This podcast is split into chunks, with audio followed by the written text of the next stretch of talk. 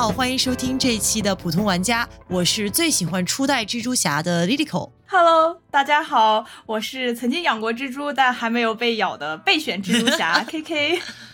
我是梦想着在曼哈顿的高楼大厦之中荡来荡去的小黄蛋糕。好，今天呢，我们就想来聊一聊《蜘蛛侠：纵横宇宙》这部电影。在经历了疫情三年对电影行业的巨大冲击，以及前两年间不明原因的引进限制之后，已经很久没有一部口碑票房双丰收的引进商业电影出现在我们的大荧幕上。而这一次，《蜘蛛侠：纵横宇宙》的表现就像一针强心剂，点燃了内地观众们的热情。几乎在所有的平台，无论什么性别、什么立场的观众们，都对这部电影不吝赞美，算是比较罕见的舆论氛围。同时，当迪士尼指责内地观众因为小美人鱼主演的肤色而骂声不断、票房惨淡这样的情况是一种种族歧视行为的时候，就有人在社交平台上站出来反驳说：“如果我们是种族歧视，那么为什么我们这么喜欢迈尔斯呢？”由此可见，《蜘蛛侠：纵横宇宙》作为这部系列电影的续篇，不仅守住了2018年上映的《蜘蛛侠：平行宇宙》的超强口碑，甚至呢将整个观影热扩散到了蜘蛛侠粉群、超级英雄粉群和 ACG 群体之外。今天呢，我。K K 和小芳就想来聊一聊这部《蜘蛛侠：纵横宇宙》，以及由托比·马奎尔、安德鲁·加菲尔德和汤姆·赫兰德所分别主演的蜘蛛侠系列电影，谈谈蜘蛛侠这个全世界最受欢迎的超级英雄 IP 的前世今生。那么大家看完《纵横宇宙》之后的第一个念头是什么？我看的时候，我是感觉。看完了以后感觉好酷，好开心，好爽，好放松。就是看完走出影院，我的感觉是这样子。我当时看的时候，对，也是觉得好酷。首先，因为抱着对第一部的那个期待，其实我当时进去看之前是有点期待，有点担心的。就是一个期待是期待可以获得同样的这种视听体验，但是担心就是你知道这种很多片子它的续集就是一部不如一部吧。然后我看完以后出来，感觉是它它的水它的制作水准是跟第一部是不相上下的。但是我是觉得它首先，因为我们已经看过第一部了，但当时二零一八年的时候，它可能对我们是爆炸性的，包括它的这个抽帧的这个视觉效果啊，还有它的那个不同平行宇宙的那个画风和价值观之间的碰撞。而且二零一八年的时候，平行宇宙还没有被那个超级英雄圈子 玩坏，还不是一个标配。对，然后。到这一步的时候，对，到这一步的时候就有一点审美疲劳了。然后还有就是，我觉得剧情上面还是比第一部稍微有一点瑕疵。这个反正总之感觉上就是视觉上和听觉上都都是就是双重的享受。尤其我觉得它里面那个就是配乐呀，OST，我觉得特别好听。我这几天也一直在听。哎，这个确实音乐很很不错。所以 K K 是觉得第一部和第二部比哪一部更吸引你？说实话，我第一部看的时候，我就记忆有点模糊了。然后后面我回来了以后，我又在那个视频网站上面重温了一下他那个第一部，大概看了一下那种快剪，然后回忆了一下第一部那种高光镜头，就是我感觉，嗯，就是。剧情啊上面而言和人物塑造，我觉得可能第一部稍微好一点吧。但是整体的画面的风格以及那种就是特别夸张，然后 那种特别强的表现力，我觉得可能这一部会更好一点。因为我觉得他这一部呃后面的很多镜头真的，嗯，现在回味起来真的是特别棒，感觉。我觉得是明显感觉到呃制作水平上升了，就是工业水平上升了，它更加商业化了，更加不像是一个呃会。与其他的超级英雄电影有非常大割裂感的那么一部更接近呃艺术性作品的电影了。这一部的话，因为导演好像也是换换人了嘛，其实美术风格也是有一些改变的。呃，我想说的是，因为第一部它主要还是发生在 Miles 他们的宇宙里面，但是第二部它那个穿梭了好几个宇宙，然后我们就可以发现它每个宇宙的那个，包括它的那个画风啊，还有它的那个颜色都是完全不一样的。对它整体的那个表现手法，什么呃，就像刚才小芳说的，就是颜色啊，还有它那些线条，还有分镜什么都特别不一样。我感觉它就表现手法非常多样，整体就是就就不断在轰炸你的这个眼球，感觉是这样子的。其实我看的时候会有一个观感，是你刚坐下、刚开始播放的时候，你会觉得很爽，但是其实到中后期的话会有一点疲倦感，因为它元素堆叠的有点太多了，导致有点。Over 了，嗯，可能瘦一点，但是我觉得他可能就是我对他这个片子，我我整体上觉得他整整个的那种表现手法和。整体的脉络，我觉得其实挺 怎么说，我个人感觉是挺蛮后现代的，就是它整体是比较碎片化那种感觉。其实它这种表现手法，像你刚刚说的商业化，其实体现了一个方面，就是它这种碎片化是比较符合就是现代人，哎，也不要说现代人，就是近十年来大家的这个这个观影的习惯，就喜欢那种碎片化、很快的，呃，多少秒一个高潮，然后几分钟一个小高潮，然后过过一段时间一个大高潮，就这样不断的轰炸。所以我觉得可能这就。就是他想体现的一种感觉嘛，然后所以可能为什么就是看到后半段的时候，然后整体感觉就会有点疲惫，就就是那种嗨过了以后的那种反劲儿，我觉得是。刚才小芳提到说，他觉得剧情上有一些瑕疵，就是跟他的画面和美术相比，但其实我的看法是比较相反的，我还蛮喜欢这一部的剧本的，就是它有一个三重的冲突嘛，再加上。这个所谓“我命由我不不由天”这样一个老套的主旨，对，但是这个核心价值观还我还我就是会被这种老套的核心价值观所那个呃完全就是呃俘获，包括之前这个票房神话，我们的哪吒其实哪吒。它其实就是这个核心价值观表现的很好嘛，所以整把整部电影都都带起来了，算是在我的心中，反正是。我感觉它这种就是主题虽然有点老套，但主要但只要你里面的细节处理的比较好一点，就是里面的真实情感和人物弧光要是比较能打动观众的话，就哪怕是保守一点的这种剧情。但是每个人有不同的感受和选择嘛，是吧？就是我感觉刚开始看的时候觉得 啊，可能是不是又要讲这一套故事？但是到最后面的时候，它里面有些细节还是就是稍微，我觉得还是挺打动人的。就尤其是他他妈妈，就是迈尔斯的妈妈，到最后面跟他说的那一段话，我觉得呃整体处理的还是还是比较好的。就保守的也也可以，保守的也可以很 nice，对这种感觉。你们难道不觉得马尔斯的父母就是看起来太保守了吗？甚至有点像我们天朝的父母。是的，对对对，是有一种这种感觉。而而且尤其是把他明明是对放在那个布鲁克林这样的那个地区，就会让你感觉格外的割裂。但是我想澄清一下，就是大家觉得美国开放，其实并不是美国很 很多很多地方就和我们一样保守，甚至可能还有比我们更保守，像那南方红脖子什么的。嗯嗯嗯，对，就这是这是符合那个现实情况，但是我觉得动画也不需要完全符合现实情况啊。其实他我觉得强调的那种家庭价值，就是蛮蛮美式的那种家庭价值观念的，family 侠，对对对，这种。哎，我还去看了 family 侠的新一部呢，我真的哎。怎么样啊？最近最近的电影特别让人生气的，就是都是演了一半儿，你知道吗？哦，对，这是我对这部最不满的地方，就是演的好好的，突然就没了。就发布类侠也是，发布类侠就是他把完结篇变成了上下两部，然后看到最后，因为那个呃大反派是那个海王那个演员叫叫什么来着？他他演的吗？杰森·莫就是什么啊？对对对对对，杰森。嗯，杰森他，然后就是他表现的很好，但是他还什么都没做呢，就是马上大战要一触即发了，然后这电影结束了，跟你说就是请敬请期待下一部。哎，给反正这最近看了好多好多这样的电影，就让我觉得体验不是很好，令人好着急啊！哦，看完《纵横宇宙》过了几天，我又去看了《闪电侠》，然后我觉得好像也差不多吧下半部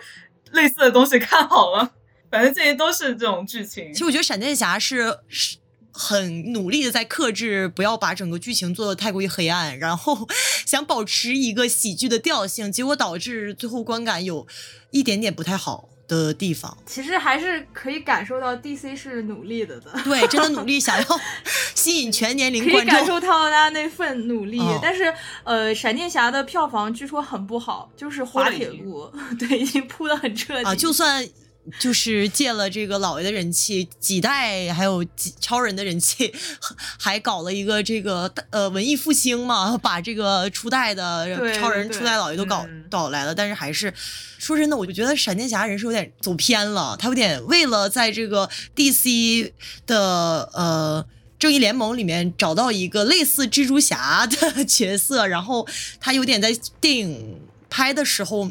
有点。DC 有点没想好，到底是要让闪电侠做做成一个那种背负着呃沉重的关于父母的那种沉重的过去，然后前行的一个英雄，还是说像蜘蛛侠一样，还呃整个人比较比较那个轻松活泼一点。啊，对对对，他有点蜘蛛侠摇摆。的漫画人设嘛，对。嗯那我觉得嗯 DC 他就从来没有想好过，现在不是 DC 换了那个 James Gunn 滚导上台，然后他已经准备把前面这些全部推翻，他要搞新的 DCU 了。所以闪电侠等于还有最后呢，最后的凯王二就等于给 DC EU 风光大葬了吧？感觉是，而且而且主要是他这个人设做的，其实就是它的一些元素其实不是很讨喜。对，其实它就是根据那个《闪点悖论》那那套嗯漫画和动画改编的嘛，但是嗯对呀就是那是二零一二年的动画，但是你要是那个时候放出来，大家肯定觉得哇好酷炫，但是现在这个套路大家都看过了好多遍了。对对对，而 且不是要最大的 它最大的核心冲突应该是，哎，我们怎么突然开始在骂闪电侠了？我们嗯等会儿就等会儿就绕回来。啊，好，等会儿再绕回来。就是我觉得他最大核心冲突其实是他要为了。呃，拯救这个宇宙而放弃他个人的那个，其实就是道德悖论嘛。他不能去，就是他其实有能力，救救妈他不能还是救宇对，宙哎对对哎，对对，，其实哎，回到我们蜘蛛侠这个，我们蜘蛛侠二零七七也提出了这个疑问。啊，是的，救救爹还是救宇宙？我觉得这可能还有一个原因，就是动画这种表现媒介和你真人电影这种表现媒介，其实通过对比这两个主题比较相似的电影，我觉得就是挺明显的，因为他们两个人身上都有一个共同点，就是他们两个人在这个剧情里面的那个身份都不是很确定的，就是他们对自我价值是怎么样认定的，他们认定自己是一个什么样的人，一直都是不是很确定的，一直都是在根据周围的人事物和经历在改变的。但是你看，在那个蜘蛛侠里面，哎，这是不是有点拉踩？我们 是理性无讨论，所谓理性讨论理。性讨论。就是就是说，在这个蜘蛛侠里面，它就是表现形式，它可以通过很多画面上的，就比如说动画上面的颜色呀、嗯色块啊，还有就是就是天马行空的这种表现方式，对然后来呈现这种效果。但是你在真人电影里面，你只能通过一些有限的演员的表演，对吧？然后还、还有一些他做的那些，就是尤其说说实话，那效果有点有点古早的那种三 D。五毛钱特效，对五毛钱特效来展示，我觉得这个就是同样的主题，不同的媒介展示出来效果真的是完全不一样。其实我我还挺喜欢闪电侠里面对于这个多重宇宙的表现的，那个感觉有点怪异的，那个圈那个斗兽场，哦然后很多球，然后这个星球对那种怪异的，仿佛你是舞台上的人，然后其他人都是观众席的那种表现，因为他是那个穿越时空的人，穿越时间的人，所以他是那个舞台上的人，然后他在站在舞台上，就是以一个很怪的视角在看这个观众席上。的人随着时间流动，他们的人生做出改变，发生了不同的事件啊。然后这个这个表现形式我还是蛮喜欢的，但主要是我我我不喜欢那个对于这个那个时空的另一个他，就是那个黑化的小闪，那个小闪呃黑化小闪的塑造，就是最后黑化小闪他自我博弈吧，隐身的话，它的内涵的隐喻就是他在跟他自己斗嘛。其实这个蜘蛛侠里面也有这种隐喻，就是剩下的人其实都是不同的他自己。但是他最后的就是很虚无，你不觉得吗？就是我他为了那那一点点的执着，在里面几千次、几千万次，然后最后都变成那样了，就是全身全身都是插着那个那个碎片，就是他本身的这个人设，就是父母都嗯。健在的这个人设，嗯。其实我觉得是不足以嗯。支撑他到最后面那样的执念的。对对对，就是你能想象一个，就是比如说，呃，原生家庭这样说啊，非常破碎的，对，非常破碎的孩子做出这样的事情，你觉得好像，呃，在嗯。逻辑上面可以说得通那么一点点，但是他是一个 从小非常健康成长的，然后是如何陷入到这种就是非常夸张的执念当中，我觉得说说服力实在是有点，他就是有点立不住这个人设。对确实是，如果把他俩换一下，我觉得我能理解，就是一个。因为要救母亲，因为一直相信要救母亲这个执念，然后、嗯呃，相信如果我能改掉这当下的这么一个节点，我能够救女超人的话，我就能做到去救母亲。因此，我一次次在里轮回去黑化，我能理解。但是他那个那个小小蜘蛛侠，我就不是小小闪电侠，小对不起，小闪电侠，对不起，小闪电侠那么做，我就其实觉得，而且他他最后消亡的也很虚无，就是没有人，好像没有人记得，就是这个人他，就是他突然一下子就就被打败了，然后他就消亡了。对，而且那个嗯，电影结局原来他是要让那个就是基顿蝙蝠侠和女超人出来接他，而不是像现在嗯像现在是乔治克鲁尼嘛，等于说是第三个蝙蝠侠来接他。他们原来哦原来是要接那个名其妙对，因为这是也是他们 DC E 游之间没有协调好，然后就是一一遍一遍的调整，就把他们搞得乱七八糟的。乔治克鲁尼出来的时候，我我说你谁呀、不过不过闪电侠有一说一，里面的女超人我觉得实在是太棒了。哦，怎么太可爱了，太可以了，女超人简直。对对对整个观看过程的时候，整个他一出现的时候，我整个人都在亢奋。哦，对，就是他 对对飞起来，对然后就接受太阳的洗礼，那个，我天呐，简直了。嗯，而且我特别喜欢看女超人打架，就是蹦蹦蹦的一拳，力量。感十足。哦，然后他整个演绎的那个表情，嗯觉得实在是太棒了。以后我们只需要嗯女超人我是嗯我都已经不太想看大超了。嗯嗯嗯。而且本身女超人她那个演员并不是那种很高大强壮的体型，其实还挺娇小的看着。但是她在那儿飞起来的时候，你就觉得哇，就是克星人，我也想当克星人，好帅。OK，好，那我们呃聊回蜘批判蛛侠完了 这个闪电侠，就聊回蜘蛛侠。其实蜘蛛侠里面是运用了三渲二的这个三 D 渲染二 D 的技术嘛？嗯我不知道大家对这个技术有什么看法？我觉得三渲二只是一种工具，就是具具体呈现的效果还是要看它这个渲染的那个，就是你渲染那个二到底怎么样。因为三渲二这个技术，就嗯上世纪末从迪士尼它就开始大规模运用了，然后而且那个其实非常完美的平衡了，就是我们想要用三 D 来。无论是增加这个动作流畅度啊，还有就是减少它的成本，然后我们又想要有一个那个二 D 的那个不同的效果，然后它算是一个技术的审美嗯呃技术和审美之间的取舍和平衡。我觉得除了三宣二这个蜘蛛侠的动画，它其实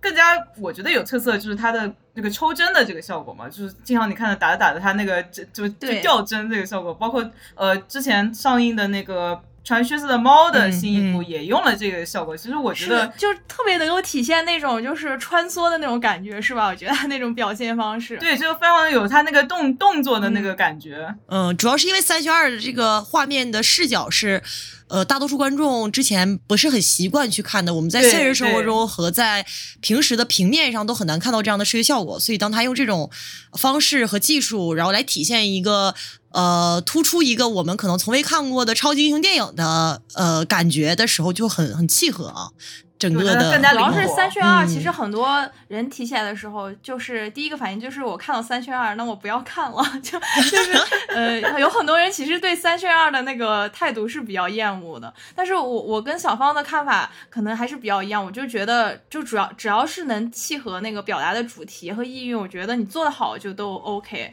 但是我其实也也也部分程度我是可以理解为什么有些人很讨厌三选二，因为因为是因为日本很多公司他在做动画的时候 就省也就是也。对，很省钱的时候，他用的那个三选二效果就很呆，就是你的嗯人物的表情，你是绝对没有办法跟呃，也虽然也不要说二 D 绘图有多精致吧，但是但是肯定是 没有办法相比的。但是其实这几年的话，它作为一种表现手法的话，也比较不错嘛。之前有做那个，嗯就是有做那个《动物狂想曲》《宝石之国》的那个公司，就橘子社，就他做那个三选二，就是做的比较出名。然后他呃去年年底的时候做了一个，就翻拍了一个《枪神》，就是也是一个日本的老牌的动画片吧，老番吧这种。然后做那那个三选二就做的很很好看，对。然后我觉得就是作为一个手段吧，它肯定还是在进步的，就是希望它以后能够更加契合那个作品的主题啊，这些我觉得都 OK，就不要太呆了，不要纯为了省钱去搞这些，就很招恨。对，刚才我们提到嘛，纵横宇宙这个核心价值观就是 “我命由我不由天”。价值观。对，那其实有很多人说他他表达的很好，嗯，他把这个老套的东西旧瓶呃旧瓶装新酒不对，旧旧酒装新瓶了，算是。我觉得很难说，因为他正好在卡在中间就停住了，我不知道他下半部分到底要怎么演绎。哎，我真的很好奇他后面会怎么处理。嗯对呀、啊，我希望他的动机能够就是处理的再饱满一点，不要只是就是呃，因为我不是说说那个亲人的丧失不痛苦啊，我就说不要只局限于丧失了亲人，然后立马黑化转向宇宙的那个暗面，就这种。我希望整体而言还是再饱满一点。对 我个人猜测，他那个下一步他可能会走一点打破第四面墙的操作，因为他说的那个所谓那个织网事件 Canon event，它的。本来的含义其实就是官设，就是说官方设定你蜘蛛侠一定要死一个叔叔，然后你们这里一定要再死一个警官。这个这个死叔叔其实是大家一直吐槽的。然后我觉得这动画制作组就是把这个拿来再延伸了一下。其实我们观众并没有觉得那个就是格温的老爸警官是一定要死的，但是他就一定要把这两件事情都拿出来当做。哦，我理解你说的意思。我觉得这也是官方对我们读者的一种吐槽，就是比如说，如果有个人创作了一个蜘蛛侠，但是他。又没有死叔叔，然后又没有死警官，大家就说这不是蜘蛛侠。官其实官方也是借这个吐槽说，为什么蜘蛛侠一定要经历这种事情才是蜘蛛侠？也是。那么就扯到一个很关键的问题，那么如何该定义蜘蛛侠？它是由哪些必要元素 来构成的？呃，也可以有有那个九宫格。对对对对。就这种感觉，是什么？他他要被蜘蛛咬其实这也是一种层面上面的“我命由我不由天”嘛。就是漫画里面的角色由那个作者创造出来，然后蜘蛛侠这个角色经由这么多年的读者再创造和读者读者的这种接受和发现，然后他又在你心中他有一个这样的定型，然后他又突然一下从你的印象当中再次复活过来，挑战你的认知，就嗯，就是所谓的打破第四堵墙嘛。他必须得。像一个漫画角色，然后他要跳出这个 所谓的被作者所界定的未来发展啊，既定的一些时间节点，他才能做到所所谓的就是在不毁坏所有宇宙的织网的这个这个情情况下去救他的亲人，是吧？那我觉得从这个角度上讲的话，那是不是甚至蜘蛛侠都不需要被蜘蛛咬？就可以成为蜘蛛侠吧，因为我记得在这部电影里面有很多就是平行宇宙里面的那个包，包括像那个那个叫什么来着，组织整整个他们那个组织的那个那个头目二零七七，啊，对对，二零七七，包括他都不是被蜘蛛咬的，对吧？他他他是被蜘蛛咬的，好像目前出现的这些他都被蜘蛛咬了，包括有一个什么蜘蛛，呃，骑马的那个蜘蛛牛仔，那个连他的马都被蜘蛛咬过。那个二零七七，我我。我去搜了一下他的那个背景故，他起源故事，他好像不是被蜘蛛咬的，他是他是得了一种，他是我我看到我没有看过原著啊，就是我看网上的解释是有，呃，一个是说他是感染了某种。毒瘾，一个一个一个上面说他是呃得了某种绝症，然后所以他之前是一个那个基因的那呃基因工程的科学家，然后他的身体里面就是为了对抗这种状况植入了那个蜘蛛的基因，就就准确的说他也不是被咬，对，这反正要跟蜘蜘蛛有点关系，但是不一定要被咬，这不就是其实就是跟蜘蛛。杂交以下蜘蛛侠就是，所以说只只要是和蜘蛛杂交一样的人类出现在布鲁克林，那可以被称之为蜘蛛侠。蜘蛛侠，嗯嗯，是的。哦，说起布鲁克林，布鲁克林其实是那个。Miles Morales 的设定就是通常来说，对 Peter Parker 他是住在那个皇后区的哦，对对对，那就基本那就把这个也剔除掉，就是只要是跟蜘蛛的，对对，就这他也不需要住在 Queens 了。布鲁克林的穷小子是美国队长。哦，刚刚我们一直把它讲成把米格尔讲成二零七七七，二零七七是赛博朋克，他是蜘蛛侠二零九九。好的，好的，一个很很有趣的一个刊物，讲串了。对，就我我其实看的时候，我觉得里面他出现那个呃三重的冲突嘛，一个是他跟那个反反派斑点，嗯。的一个冲突，是因为他的错误，就相当于他的出生是一个错误，他的转变是一个错误，导致了其他人的人生发生了巨变，然后在他的宇宙里面成为了一个悲惨的反派，这是一重一重冲突。接着就是他跟他的 colleague 这些其他宇宙的蜘蛛侠之间的冲突，就是其他宇宙蜘蛛侠已经嗯不相信世界了，但他还相信的这种感觉。是一重冲突，然后就是他跟他自己，因为最后不是出现了吗？在他去错的那个宇宙，没有蜘蛛侠的充充满了罪恶的宇宙里，他自己就是呃叫什么来着？徘徊者啊，对，徘徊者，徘徊者，徘徊者，嗯，对，是是这种感觉。他他肯定也要跟自己心中的那种邪恶做斗争。然后呢，在这三重冲突的交织下，整部电影就是被塞的特别的满，我觉得。对，就索尼就很喜欢这么做。对我觉得这也是。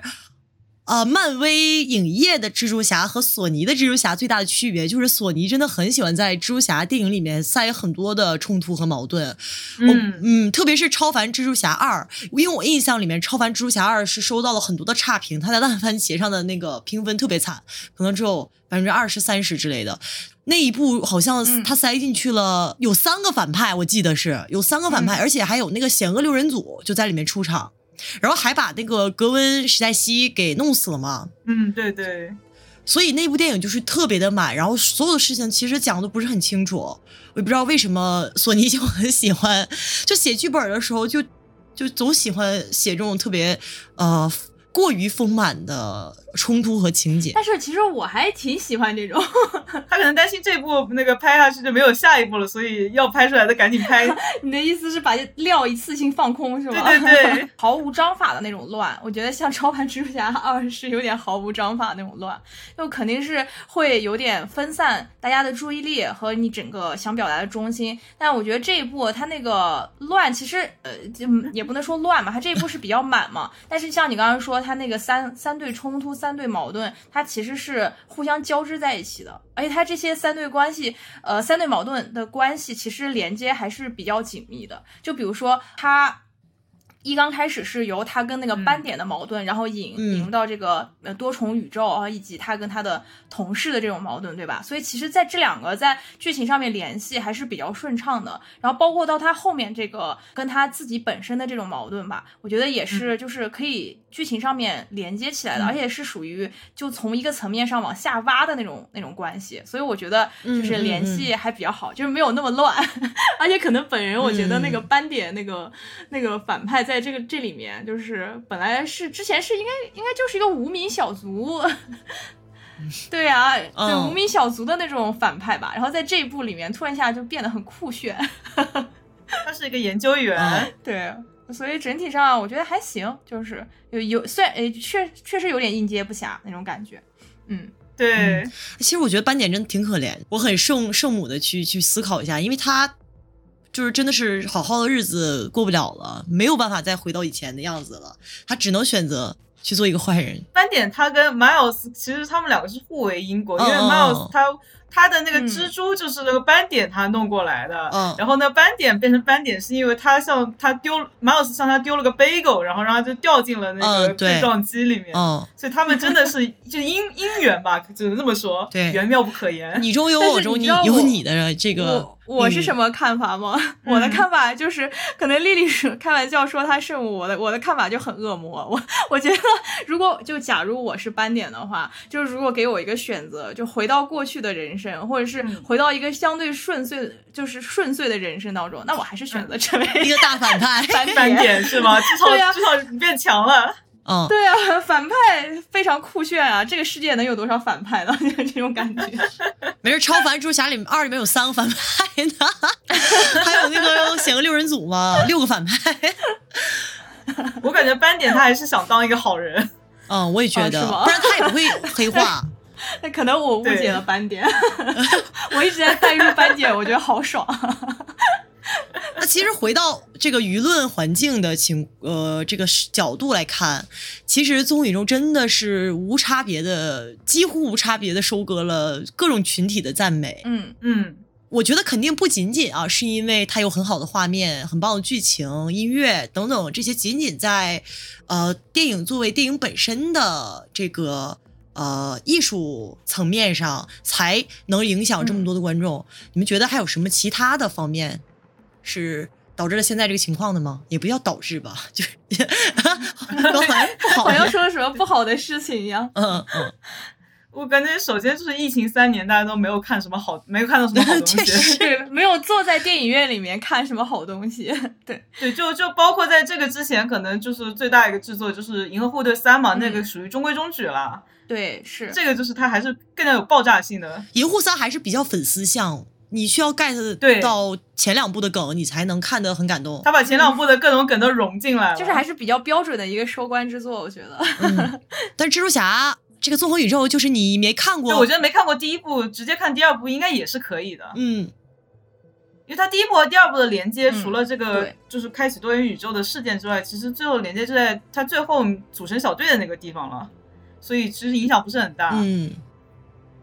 这也是我觉得他编排的蛮聪明的地方，而且会导致人看完这一部之后，嗯如果他之前没有看过第一部的话，会很想去补一补第一部。确实确实，蜘蛛侠、平行宇宙和纵纵横宇宙都体现了现在的这种美式价值观嘛，就是所谓的政治正确。嗯，在国内，其实大家知道，这个社交平台上对于政治正确的这个舆论环境还是比较紧张的，特别是在小美人鱼就是同期算是同期吧上映的情况下，但是中国观众嗯仿佛就格外的能接受平行宇宙和纵横宇宙的这种美式价值观。大家觉得最大区别是什么？就迪士尼搞的和索尼搞的到底有什么区别？其实我感觉是这样子的，就为什么大家就是内地观众，我们看纵横宇宙的时候，为什么观感会这么好？我觉得能够回答这个问题，因为我觉得其实，嗯、之前是那个有一个著名的美国导演叫马丁斯科塞西，对吧？大家都知道嘛。嗯，嗯，马丁斯科塞斯，对他当时不是说过一，就是评价漫威电影，就是 很很经典的那段嘛，他就说 游乐园呃漫威的电影其实嗯不能算是电影，应该算是类似于像那个嗯游乐场一样。他说的是，他当时说是 amusement park，对吧？就是用对就是叫主题公园，主题公园，实主题公园对然后嗯，对，然后其实后面他自己也解释了，他就说说主题公园并没有什么贬损的意思，主题公园也很好。对，但找补一但是我就觉得他这个观点其实嗯蛮能符合一一些人的这种观影期待的。我觉得很多观众他在走进影院的时候，就比如说，嗯、他之前不是一个蜘蛛侠的一个就是就是每一部都会看的这样的观众，或者是之前没有看过平行宇宙，他当他看到蜘蛛侠的时候，他的这个心理预期是什么？他期待就走进去是看到一个感官上面能够刺激到他很爽的一部这样标准的电影。我觉得很多人走进这个就是去看之前是带着这样的一个预期的，所以呢，他坐进去看的时候，那这部电影就很能够满足他这种就感官上刺激的这种期待。所以，所以我觉得这种程这种程度上就是就成功了一半吧。然后就起码抛开剧情的话，至至少大家看完的时候走出那个房间的时候，心情应该都是很愉快的嘛。我不愉快啊！他又停到 停到最重要的地方，气死我了！赶紧把我一拳打晕到二零二四哎但是我年我就下一部说这种上的时候，这种期待也是一种愉快的期待。哎，结果等了半天。啊，想要想要看看有什么彩蛋，结果是鹿鹿晗晗唱歌，我真绷不住了。我 那个这个我有点绷不住啊，这个 就是那那就这样更正一下吧，就是在听到这首歌之前走出这个房间的人都是比还是比较愉快的。我没有黑鹿晗的意思啊，我只是说我以为他的彩蛋会是一个后续的剧情之类的。对对对，是是这样子，就所以说，而且它就是其实里面有很多那种就比较时髦的元素啊，包括之前咱们说用烂的平行宇宙，但是但是姑且还算它是一个呃时髦的元素吧。还有就是有一些多重身份呀，就比如说隐藏的这种身份，然后呃以及表面这种身份的这种偏差，然后以及它一些风格化的这种各种世界的这种展示啊，就比如说里面有一些二次元呀，或者诸如啊，呀朋克呀，对啊，或朋克呀，或者是那嗯种、呃 noir 的那种感觉，它就其实可以保证，不管你是有什什么样的观影经历，你你进入到这个里面之后，你都可以找到一些。就是共鸣。鸣点，对，所以嗯。在这种这种这种整体这种感性上面的这种好感之下，然后你再去接受它里面的一些所谓意识形态啊和价值观上面的输出，就会轻松很多。它就不是一个特别、特别强硬的那种那种输出，而且像咱们嗯之前说的，它里面对家庭啊或者对父母友情的这些方面的展示，其实在这个价值观上面，就咱们国家和美式价值观是其实挺相通的，就对对对。对对对，所以你叠在这上面来进行一些输出的话，我觉得对于观众来说是很很好接受的。啊、我觉得呃这是一方面，然后还有一方面就是，其实它里面就是成哦，像我们之前看到一些朋克呀这些之类的，然后其实也我觉得 其实是可以某种程度上满足作为现代人的一些嗨点，就是就是确实确实啊，这个对这个权威的那种感觉我。看的时候就会想起《头号玩家》，对，是是有点那种，就是它嗯有一些、就是那种嗨点。对是吧？就是他他把所有人喜欢的各种点都揉在一起，一个大杂烩。对然后就是嗯就以一种就是一些后现代的海点，就消解权威的那种感觉呀，以及反骨啊，先这么说吧，就我觉得都可以体现。就是解构之后再重组，对对对，给你看。所以我觉得它这里面的那种呃所谓的政治正是政治正确的一种输入吧，然后可能对观众来说比较好接受一点。嗯，我个人是这样认为的。我觉得就像 K K 说的一样，那个一个电影它其实最重要还是要好看嘛，对吧？那 呃，所以它就是拉踩小美人鱼。小美人鱼是这样的，首先我没有看，但是根据大家的评论，我觉得它就是像很多其他迪士尼平庸的呃真人改编公主电影一样，就是它没什么好看的。很普通，我觉得小美人鱼就是真的不是说主主演的肤色问题，而是就是它是一个全方位的 扑街。它它整整个这个片，我就觉得像洗钱的，它这个灰暗的色调，然后那个糟糕的画道真的，太糟糕啊，这个简直就是一塌糊涂。主题公园都是很不过关的，就不愿意去这种主题公园。对对，就就如果那个。如果这个是迪士尼水平的话，那个可能就是当地的那个 公园的水平吧，可以这么说。虽然其实小美人鱼才是迪士尼的，对，还有其他就是像前面说的，呃，其实大家对小美人鱼意见最大的还是他所谓讨论的身份政治嘛。其实简单来说，就是小美人鱼在动画片里是个肤色白的人，但是现在换了一个肤色黑的人。但是他为什么会口碑这么暴跌？我觉得是因为他在宣传中间。宣传的时候，把他的身份政治作为他主要的一个卖点来做了，而就他会主要说，比如说他会搞很多宣传，说呃我们出了一个呃不同肤色的小美人鱼，这样让这个肤色的小女孩就会觉得我长大也可以成为小美人鱼。但是像我们这个这个纵横宇宙，它就它在宣传期间，包括它的电影里面，它就是完全没有提及。关于身份政治点，他并不会 Mouse 说我是一个黑人，我受到了歧视。这他爸就是个警察，他并并并没有被黑命贵之类的。然后包括他里面不同负责的那个呃朋克蜘蛛侠，他也是，他应该是牙买加人。我看他的那个造型啊，他其实他造型是那个致敬呃 John Michelle Basquiat 那个这个嗯叫什么涂鸦艺术家嘛。对，然后呢，还有包括呃，这个有一个黑人的女蜘蛛侠，还是怀了孕的，但是她她只是把她作为一个，她就提起了，她并没有说我作为女人多么不容易啊什么的，就是她并没有把这个作为卖点，而是把他们当做真真正正的，就是普通存在的人，然后普通的生活在这个世界里面。我觉得这个是比说我们在。呃，我们在宣传的时候说，我们比如说这个片子达到了含黑量百分之五十，更加能够更加能够鼓舞到人，就是他们会觉得真正的被当做一个平等的人，而不是作为身份政治的噱头啊。我觉得可能年轻的黑人女孩看完这两部电影之后，更想成为蜘蛛侠，而不是海的女，不是美小美人鱼，小美人鱼，对啊。就因为小美人鱼那个故事是非常的那个传统而腐朽的，他这总归要谈个恋爱，什么找个王子什么的。你在这么腐朽的故事里面，你你添加一点先进的元素，并没有改变它的事实。而而且整个那个小美人鱼，它改编了以后，那个故事并没有对原来的故事做什么，就是特别深刻的解构呀，也没有什么就是那种新价值观的那种冲击和颠覆啊。对对对，其实这个就是我觉得很有趣的一点，就是迪士尼他当年在把安徒生。的童话《海的女儿》进行改编，成为一个迪士尼公主的时候，她是为了符合呃更适合第一龄的女孩观看呢，更适合女性观众观看，包括迎合了那个时代的价值观嘛。就是你一个公主要被王子拯救，她其实是削弱了更多安徒生原著作品《海的女儿》中作为一个海的女儿的。而不是一个小美人鱼的呃内容，他把这样的一个本身是一个自我追寻、追寻一个更至高无上灵魂的一个女主角，改编成了一个追寻。纯粹爱情的女主角，其实是在这个层面上，她就已经削弱了这个作为一个女女性主角的很多的主体性，很多的魅力的地方。对，结果她到了已过了这么多年之后，到现在我们再去改编，她在宣传说我们这是一个黑人女孩，呃，黑人女孩演的小美人鱼，呃，希望这个呃其他的黑人女孩看完之后认为自己也能变成美人鱼的时候，她就就是一个特别虚伪的政治正确，因为你在做的时候你。都没有想过说，我就按，比如我就按照这个原著拍，都会比现在的剧情更加符合我们现在的价值观，因为你就按照原著拍，说这个小美人鱼她想要追求不灭的灵魂，对对吧？她就会都会比现在这样一个简单的爱情故事，想要一个帅气的王子，啊，要更加吸引人。对对对啊，啊他你你就其实嗯想这个主题，它可以拍的多么的颠覆，它可以拍的多么的有现代意义，就完全可以成为迪士尼打一个漂亮的翻身仗的一个一个一个一个作品，但是他就非要拍的非常平庸，非常保守。就完全的体现了迪士尼这个电影部门的傲慢。对，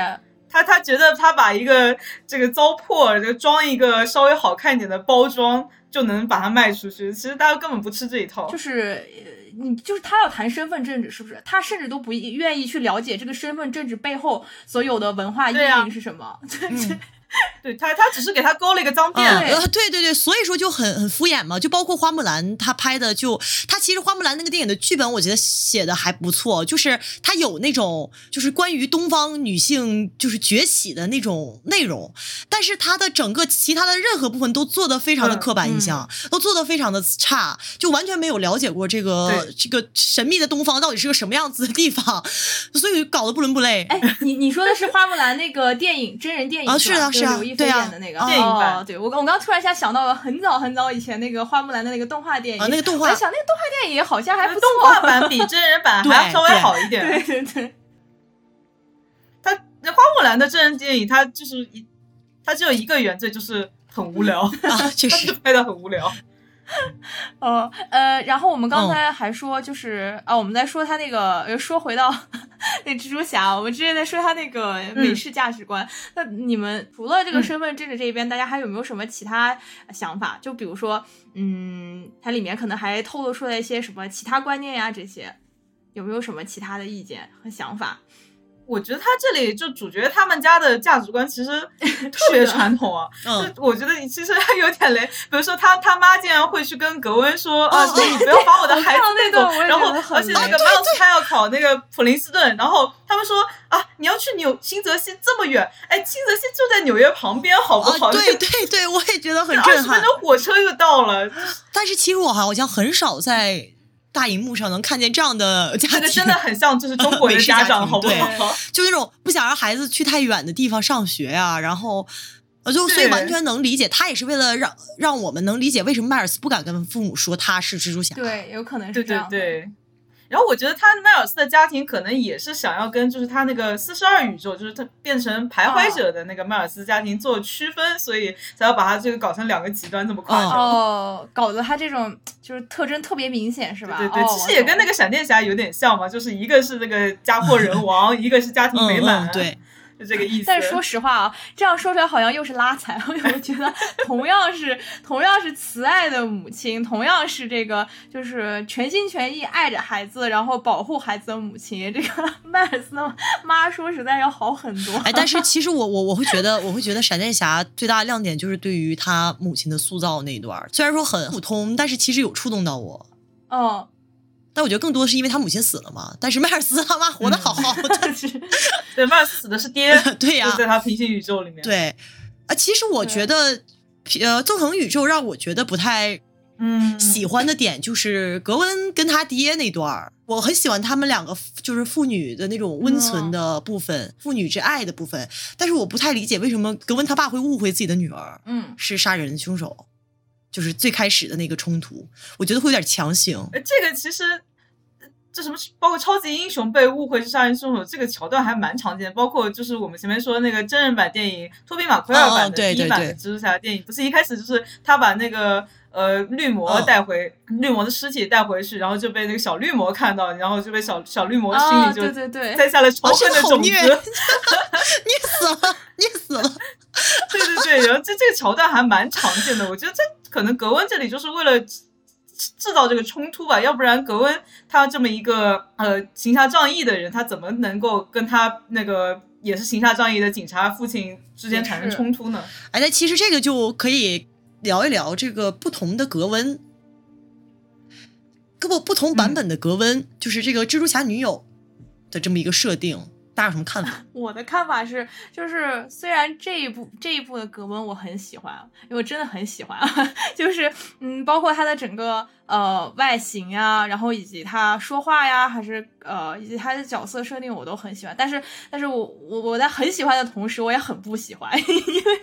因为它里面。就是就虽然我知道这个剧情设定，我知道这个这个游游戏啊，但是有一定的这个规则在这里面，但是当我在那个电影里面，我听到那一段格温说说每一个宇宙的格温都会就是对都会爱上都会喜欢上蜘蛛侠，对，嗯对，然后但是他们的结局都不是很好。就是我之前看的时候，我都觉得我说这个格温好棒啊，他是一个就是他很他有自己的想法，有自己的主见，而且呃整体就是是很具有主体性的一个角色吧，我是这么认为的。但是当那段剧情过了之后，我就觉得哦，那又是原来的老一套了。这个格温他作为他其实格温他也是一个蜘蛛侠，对吧？是的，是的，是的。他呃，对吧？他不仅仅是格温，他也是一个平行蜘蛛侠，但是他的主体性就通过这一部分就整个嗯就消解掉了。你这样的，对啊，你这样的话变成他的附属品。对，是的，就是你就变成一个剧情，就相当于一个。就是你不不管你的外表，我觉得设定的再好一点，再多元化一点，再酷炫一点，再符合就是呃现代的这种价值观的话，我觉得依旧通过这种就情感和性缘关系，就我觉得很在很大程度上就限制了格温这个角色啊。当然，大家说回来说格温在原著里他就是一个什么样的，这些我都知道，就再强调一点，就是就算知道这些，我依然还是觉得呃对格温这个角色就是很不满吧。就是虽然知道蜘蛛侠是主角，故事是围绕他发生的，但是希望。女角色这个这个设定上面能够稍微再 再深刻一点，对，这也是我觉得很多时候所谓的政治正确和美日价观会让我觉得不适的一点，就是它是有点虚伪的。它尽管在纵横宇宙和平行宇宙里都设定出了一个。不过，不管是这个白人的女蜘蛛侠，还是那个黑人的怀孕的女蜘蛛侠，仿佛就是我们女性也能做超级英雄这样的一个噱头已经喊出来，口号已经喊出来了。但是，他实际上，他明明可以让格温，就是他格温可以有性缘关系，格一格温可以有感情线，但是他可以选择就是去塑造他跟另外一个男孩，比如说一个名字在他的世界观里，比如名字是 Peter 的一个普通男孩，对吧？就是有这样的一个感情线。而不是说他还是要跟我们的男主角迈尔斯产生爱爱情线，就会觉得会更好一点，因为他那段在那个那叫什么那个那个地方叫应该叫什么，就是很高的那个地方，他们俩对话的那个。克林大桥的旁边一个建筑。嗯嗯，大桥旁边那个建筑上的时候，他们俩聊天那段，其实我当时就感觉就是在为之后做铺垫，就是说我我逆天改命，我不光能不光能改我爹的命，我还能改我们俩的感情命，就是那种感觉，就就好像在为未来做铺垫。但是其实我很不希望他俩就真的在一起，就算他俩是是暧昧关系，一直到最后都是那种暧昧关系，那种呃，可能很多观众会磕他们，但是他们两个并没有真正在一起的那种，呃，更像是伙伴 part 呃就是 partner，而不是真的就是。恋爱关系都会更好一点，就我真的不太希望他俩在一起。我去补了他那个原著漫画，就是 他们这一部的。然后其实这样说在一起，而且生孩子了。对对对对，嗯对。小芳已经说出来，那我继续再说。然后，对他们就是他们在一起了，还生孩子，但是最后就是因为那个什么，就是因为他是不是同一个世界的嘛，然后继续待在一起，他回去了，所以他们最终还是分开了，对，是这样一个走向。所以，我我突然想到一点，就是前面不是格温说在每个宇宙里面，呃，格温 Stacy 都会爱上蜘蛛侠，但是他们最后结局不好。我在想这个说法难道不和不是和前面两个 canon 一问一样的吗？就是在每个宇宙里面，呃，蜘蛛侠都要死，Uncle Ben，然后所以我在想，是不是在下一部里面这个 canon event 也会被改掉？就不只是结局的部分改掉，就可能爱上蜘蛛侠的部分是不是也能改掉？如果他能这么拍的话，我会觉得可以非常棒。我希望他是小呃小芳说的这个走向啊，不是我刚才猜测的那个走向。你改的是前半句，而不是后半句。嗯，是是是是是是，我们都这么希望。对啊，要不然他这个对，是希望跟 Stacy 独美，我们就成了，不是说他爸不好，也不是说他叔叔不好，那不就成了叔叔一样的角色吗？但是他实际上是一个平行蜘蛛侠呀。对他是个蜘蛛侠，他不应该是一个，就他有自己的爹，也有自己的叔叔这种感觉。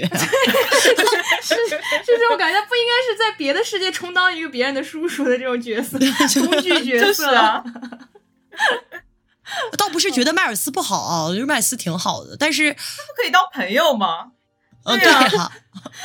嗯，是呃，迈尔斯再好，但是感觉还是更喜欢格温一点。啊，确实确实。主要迈尔斯有点有点中庸，就是太刻板了，所以我并不是会很被这种角色吸引到。就他就是一个很很天真，然后很善良，很，因为他们就是想可爱的塑造一个不那么苦大仇深的蜘蛛侠，所以嗯创造出了嗯。呃没有其实没有死那个叔没有死爹的那个迈尔斯，嗯。嗯，是。包括那个迈尔斯叔叔死，应该是也是那个电影里面的剧情吧，只是在漫画里好像他叔叔都没死，反正就活得挺好的。反正初代初代的这个老三部曲，确实是奠定了很多我们这代观众对于蜘蛛侠的印象。它里面的嗯很多剧情，包括绿魔呀，哦，绿魔太经典了。对，就是绿魔一定要跟蜘蛛侠搞基的。就小时候没少看他们俩同人文，真不行，太太太太能磕了，那个那个版本真太能磕了，小林魔也挺帅的，然后这宋小辉也挺帅的。不是主要他俩那个当年的那个初代。就老三部里人设就是什么霸道总不是霸道总，就是富家特别那男叫什么玛丽苏，因为那个 MJ 不是后来跟小绿魔在一起了吗？然后他们之间那个爱恨情仇的关系，哎呦，简啊，直了！对对对，就是超狗血，什么青春剧、校园美式校园青春剧那个 年代，下来。其实就是往那个方向拍的，我觉得，因为那那个年代真的很、很流行这种。流行流行，狗血啊狗血，啊，对，就是一个富家公子，然后一个一个穷穷小子袭是吗？啊，对，什么三年之期已到？就属于那种嗯九零后看了以后感觉很放松的那种那种对对电影，对对，就是非常熟悉的配方，熟悉的味道。大荧幕上的。哎，既然聊到这里了，大家最喜欢哪个版本的蜘蛛侠？就是大荧幕上呃，的。最你要说最喜欢的话，那我觉得，嗯，托比版的是蛮好的，因为我觉得他在里面演绎的是有点那种，就是那种弱弱的那种感觉，他是有那个气气质在的，有点。对，有点破碎感，有点这种嗯。脆弱的感觉，对，而且他整个就是比较丧那这种感觉嘛，然后也不是苦大仇深，但是他就是那种，嗯，比较软弱的那种。就他水灵灵的大眼睛，看着好可怜。哦，加菲那版其实说实话，我也、哦我也不讨厌嘛，也有点喜欢吧，因为毕竟挺帅的。其实我我个人是非常喜欢安德鲁·加菲尔德的，但是加菲他不是很适合蜘蛛侠，他的形象也不太适合，我觉得这是其一，其二是主要是那个剧本写的太烂了，索尼就是像有病一样那个剧本写的，我真的是就是如果说一个电影它剧本很烂，它真的很难让我喜欢这个角这个角色。尽管这个角色他很有魅力，包括里面很多造型啊，我也不喜欢。就是就是那个加菲那版的那个嗯小绿魔，然后那个演员叫什么来着？就是 有点秃顶的那个，啊 那个绿魔，那个绿魔的造型真的就是我，我真的是觉得好丑啊，就是那种让人有点觉得怪，就是因为他那个绿魔变身应该不就黑化之后，他那个牙上都是绿的，我看着像是沾满了那个紫菜和海带，我就不理解为什么会有这种形象设计。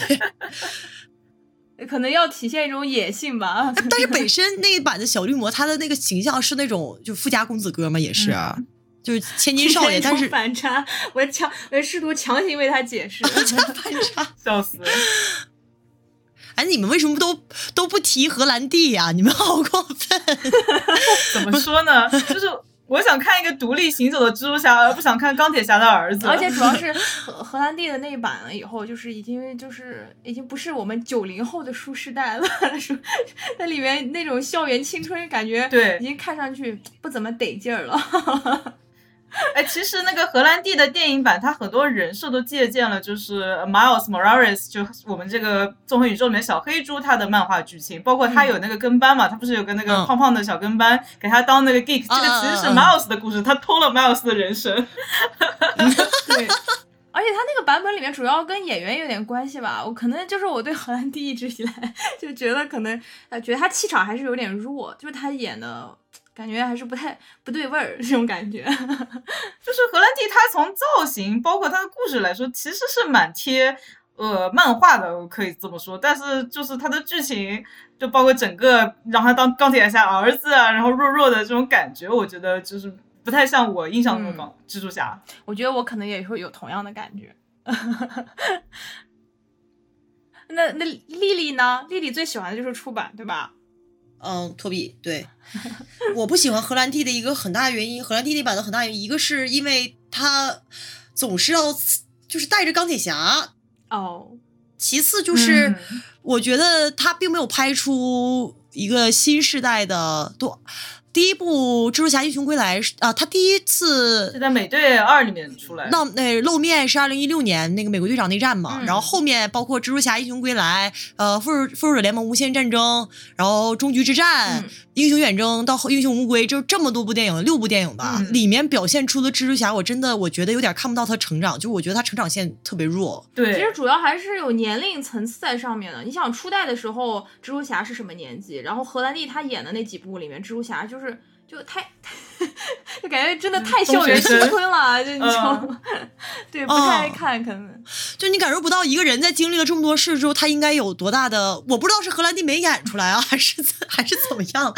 我不知道。但是就是我看不到一个超级英雄，他在经历了这么多，他的亲人也死了，然后他，因为毕竟他不是一个单独的、独立的一个对对对宇宙了，他是一个嗯跟复仇者联盟合在一起的宇宙了。嗯他见证了这么多，他没有改变。，特别是那个蜘蛛侠三那个英雄无归里面，他都打完灭霸回来了，他人还这么幼稚。对呀、就我觉得就是剧情故意让他这样哦子。其实就是有点人物太多了，所以他每个人物出来的时候就是脸谱化特别严重。你包括你其实看复联的时候，嗯最后也是那种感觉。所以我觉得其实这就是他们拍那个就是特别特别的那个主题公园，就是这里到了过山车 就是这样子哦的，十年都是这样的过山车，就那种感觉。就说起这个，就是汤姆·荷兰德他驳斥了马丁·斯科塞斯的这个主题公园说，然后他说他觉得特别好，但是大家都吐槽说，你看看你演的都是些什么电影，马丁导的是些什么电影，就好像没有什么说服力说实话，荷。兰弟的这个演员本人我不不予置评啊，但是他确实他演的蜘蛛侠我是不太满意的，因为可能很多听友不知道。在这里先介绍一下这个蜘蛛侠的形象是就是如何诞生的嘛，他创作背景蜘。蛛侠的流变，嗯，就 因为在美国二十世纪三十年代、四十年代的时候，那个时候的那一代的小孩们，他们的世界就是是被 DC 漫画中那种完美无缺的超级英雄所包围的，像超人、蝙蝠侠，嗯。啊，雷霆沙赞，也就是 DC 的 Captain Marvel 嘛，还有像绿灯侠这种，每个人都是又帅又高，然后就是完美多金那种，对对对，就是不可打败的这种形象。然后，所以就是当这个 Stanley 他和呃他的团队为首的这群漫画创作者开始。想要引领时代的时候，他们就想把这个漫画中的这种形象带进我们的现实世界。就根据斯坦李他所、自己所说的话，就是他在一个采访里面所说的，就是因为你我我们都是不完美的，所以我们就是试图让我们创作的这个超级英雄也能够有那种 feet of clay，就是呃不为人知的缺点，那种不为人知的另一面的那种感觉。像蜘蛛侠就是一个很典型的，他创作他以这种意图所创作出来的超级英雄，尽管他总是能抓住坏人呐、而且就是他呃可能。也没有什么疾病之类的，就是还是个比较健全的青少年，但是他会在打架的时候，就是去担心啊、去担心，就是比如说过敏发作，他还会担心他自己头皮屑什么的。嗯所以这样的这种细节的 添加，这种 feet of clay 的添加，会让他更加像普通人一样。但是呢，后来这个角色不就成了这个系列的，就是非常受欢迎的角色了吗？但是他本身这个蜘蛛侠是由谁创作出来的这件事儿，其实还是备受争议的。呃。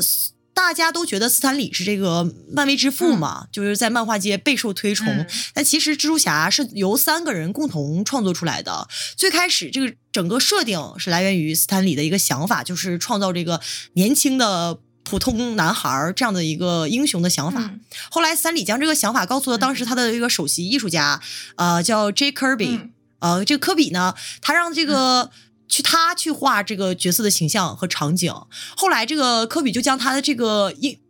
当时画的这个英雄草拟的名字是 Silver Spider 银蜘蛛，后来呢他就画了 画了就很有那个年代那个味儿，你知道吗？就感觉 很有那个年代那个味儿。也跟感觉跟什么 Quicksilver 有点像。他就给了很多的他当时画的那个人物形象啊什么的一些画，就给了 Stanley，然后 Stanley 就不不满意，他觉得这个 Silver Spider 嗯。还是太英雄就是不够普。呃，对对，然后三里就跟他就没有再合作了，然后他就把他的想法，他就把这个科比的想法告诉了呃、嗯。Steve Ditko。迪呃 Dico 就是在构思的时候，因为他拿到了这个科比的嗯。这个设定人物设定嘛，他就采纳了关于当时科比他的设定是那个有拿一个枪打蛛网的那种设定。然后 Dico 在构思的时候就给它变成了那种万代式的蜘蛛网发射器嘛，然后他还把服装就是改成了这种红蓝的制服，嗯就是我们现在看到的这种。然后后来呢，嗯这个 Dico 和斯坦李在经过了几很多年的合作之后，他俩成了美国散伙人。然后他俩掰了之后，这个蜘蛛侠的所属就是到底谁是这个 original creature 这件这件事儿就出现了很多的争议。然后就他们在不同的采访里被各自问到的时候，其实都都会就是做出一些很模糊的回答嘛。嗯嗯然后后来一九六六年嘛，Dico 就是离开了漫威漫画之后，他们就其实还是有一些争议的，因为都觉得自己是那个创建者，特别是那个科比，他会说就是是他俩偷了自己的想法。就他们都会互相说是对方偷的，但是其实他们仨肯定都不算是唯一的创建者，因为每个人都贡献了一部分的内容嘛。然后最后创作出了，就虽然有这个罗生门的情况在，但是大体我们可以知道的是，他们共同创作出了蜘蛛侠的这个形象。因为蜘蛛侠的版权，可能有很多不是超级英雄粉丝或者漫威粉丝的人也不太知道到底蜘蛛侠是索尼的还是漫威的。呃可以介绍一下这件事儿。嗯它其实是当时漫威，漫威在上世上个世纪尾声，其实当时是非常困顿的一个情况，嗯90年代就是又穷，然后又嗯破，所以他把各种版权都卖出去，包括那个 X 战警啊，这个蜘蛛侠、嗯很多他都卖出去了，所以索尼蜘蛛侠的版权现在。电影版权现在还在索尼手里，所以他这个新三部曲，他只是他只能选择和索尼合拍，包括那个、嗯。呃，就是蜘蛛侠到底能不能加入复联啊？还有包括这个蜘蛛侠共生体毒液的它的归属，它每一次在电影的露出，他们俩之间都是要需要博弈的。在九十年代末的时候，漫威娱乐他家他就把这个蜘蛛侠的版权呢、X 战警的版权以及九百多个的角色都卖出去了。其中呢，这九百多个角色就其实是卖给了索尼的。当时他们的协定，这个协议是一九九九年生效，主要的内容就是说嗯要索尼每五年就发行一部蜘蛛侠电影。所以就后来有了这个山姆雷米导演的老三部曲，大家都很喜欢的《蜘蛛侠一二三》，呃，由托比马奎尔。呃，和这个詹姆斯·弗兰科他们导呃他们主演的，然后呃，二零一二年和嗯二零一四年的《超凡蜘蛛侠一》和二，其实已经是老三部的重启之作了，由这个马克·韦伯所导演。接着就是一八年嗯和今年的这个《纵横宇宙》和《平行宇宙》。其实索尼它并不是一个很会嗯拍超级英雄电影的公司，它在构建超级英雄宇宙的这条路上走的特别波折。除了最初的这个老三部收获了当时收获了很多好评的之后，包括后面重启的超凡蜘蛛侠系列呀、毒液呀，还有暗夜博士莫莫比乌斯。就都是一个很差的口碑，甚至暗夜博士就是直接是爆死的一个状态。他那个毒毒液一的口碑还嗯液一，对我刚想说毒液二毒液二是差了就不行了太多。对，然后《暗夜博士》他的影影评人打分好像只有百分之十七，还是还是多少，反正就是更惨。而且就是关于毒液要不要加入这个就是 MCU，、就是漫威电影宇宙，哦他们也是一直在扯皮。对，我觉得索尼路走歪的原因，就像我们刚才说的，就是他不喜欢注重，他不专注于塑造这个超级英雄本身，他总想塑造嗯反派，然后塑造那种就是人海效应，你知道吗？其实其实包括平行宇宙和纵横宇宙也有这个一点点这样的问题。嗯，他总是搞这种人海战术，然后他一部电影里塞很多内容，就像我们刚才说的，《超人蜘蛛侠》里面有有三个反派，然后还让这个嗯险恶六人组出场，嗯就有险恶六人组因为要出单独的电影，也不知道可能不会出了吧，然后还还把这个格温搞死了。因为一直在爆死嘛，电影就是口碑太差了。后来当时这个时任索尼影业负责制的这个制片人，呃，他叫艾米帕斯卡，他呢就跟这个漫威影业的凯文费奇达成了一个当时还是震惊整个 电影业的一个协议，真没听说过这种，就是要共同分享这个蜘蛛侠角色的版权。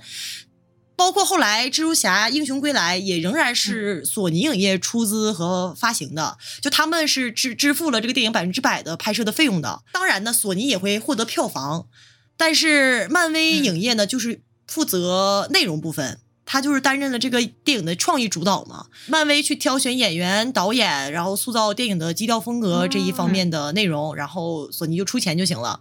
对，所以整个的整个后面在 MCU 宇宙里面出现的这六部电影，嗯其实漫威影业获得的票房分成嗯是比较少的，几乎都是由索尼拿走票房分成其实无所谓，因为漫威它现在背靠迪士尼卖周边也赚到盆满钵满。确实，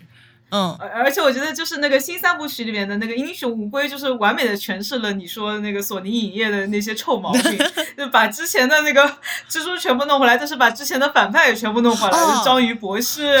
还有那个绿魔，还有杀人。对呀、我觉得他可能就是打的那种算盘，就是一个一个角色不好卖，那我们就得打对，就是。说我们多塞一点，总有人喜欢。什么卖玩具？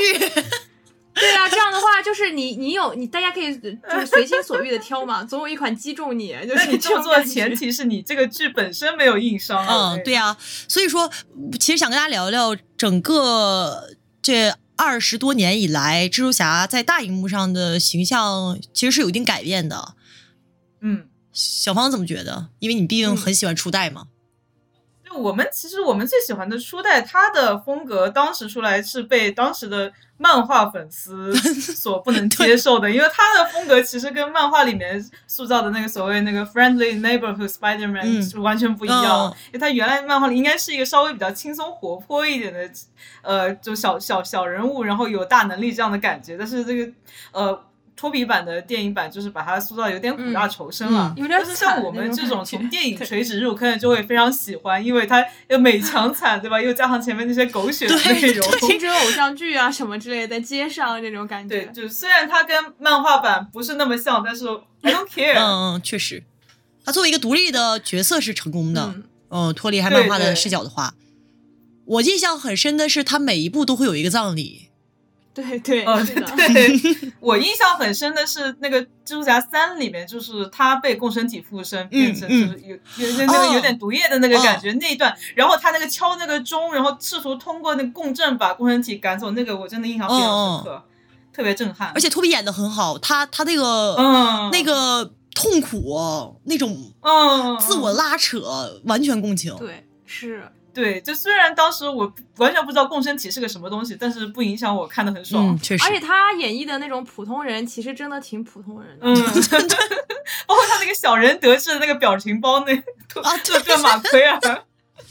真的演的很好。我记得有一段是他去送那个，他去当那个呃外卖送披萨嘛，然后不是呃送、嗯。送晚了嘛，然后我记得这段哎这部嗯。那个纵横宇宙里面还有致敬吧这一段，我就记得在老三部对有有有曲里面，然后他送送晚了以后就是那种那个脸那个表情就真的很普哦通人，就不是那种漫画意义上的普通人，就演绎的还是蛮蛮写实的。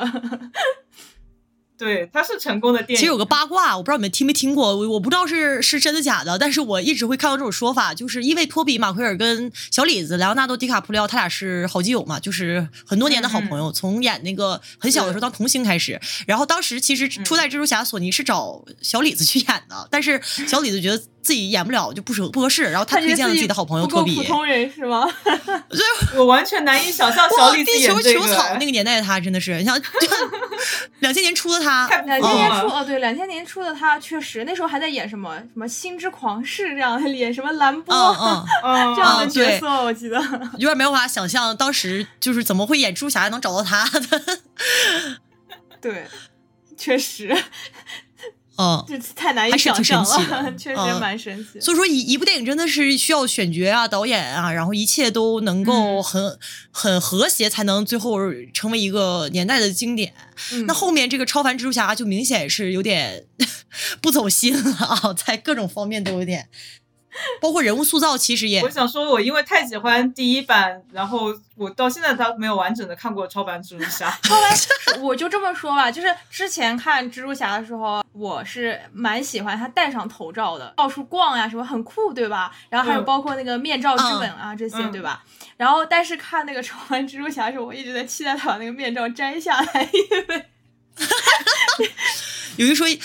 虽然说托比也很帅，但是加菲真的有点儿太帅了。对于这个蜘蛛侠这个形象来说，对于他饰演的形象来说，这里只有我一个人觉得托比比加菲帅吗？就我觉得托比也很帅，但他俩是不同感觉的帅。就是托比是那种，呃，这这倒是。就我会，我纯看脸的话，我会，我个人审美会觉得托比更帅。但是我知道的是，大众很多人都觉得加菲。是更帅，因为加菲是就是帅的比较明显的那种，